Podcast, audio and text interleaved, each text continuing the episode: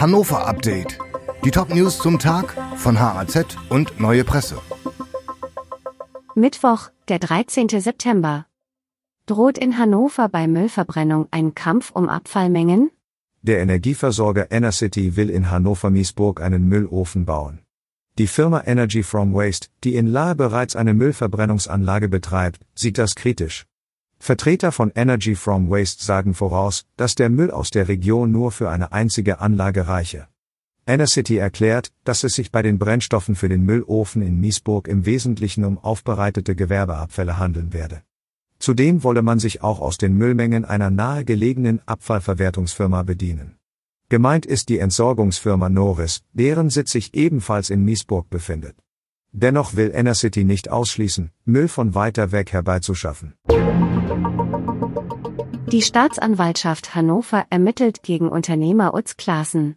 Ausstehende Gehaltszahlungen beim Medizintechnikhersteller Syntelix beschäftigen neben dem Arbeitsgericht jetzt auch die Staatsanwaltschaft Hannover. Nach Anzeigen mehrerer mutmaßlich Geschädigter ermittelt die Anklagebehörde wegen des Anfangsverdachts der Insolvenzverschleppung und des Betruges gegen führende Manager des Unternehmens, darunter Vorstandschef Utz Klaassen. Das Unternehmen wolle sich zu den laufenden Ermittlungen aus Respekt vor den zuständigen Behörden nicht äußern, sagte ein Syntelix-Sprecher. Zahnärzte protestieren in Hannover vor dem Landtag. Zahnärztinnen und Zahnärzte beklagen steigende Kosten und eine Kürzung der Honorare. Sie fürchten die Schließung zahlreicher Praxen. Deshalb protestieren sie am Mittwoch vor dem Landtag. Sie kritisieren vor allem die seit Beginn des Jahres festgesetzte Budgetierung für Zahnbehandlungen. 40 Prozent der Zahnärzte in Niedersachsen seien von Einnahmeausfällen von durchschnittlich 40.000 Euro im Jahr betroffen, erläutert eine Zahnärztin. Hinzu kämen Kostensteigerungen für Investitionen wie beispielsweise Infrastruktur für elektronische Rezepte und Krankschreibungen, die nichts mit der Inflation zu tun hätten.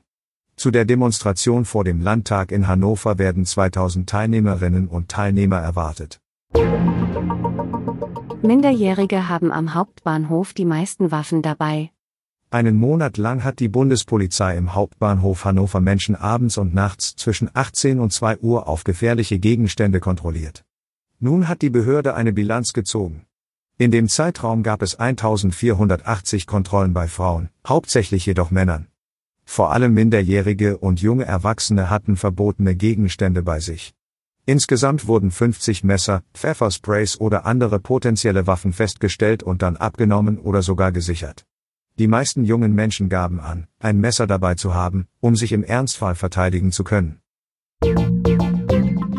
Dieses Hannover-Update wurde maschinell vertont. Der Autor der Texte ist Sönke Lill. Alle weiteren Ereignisse und Entwicklungen zum Tag ständig aktuell unter haz.de und neuepresse.de.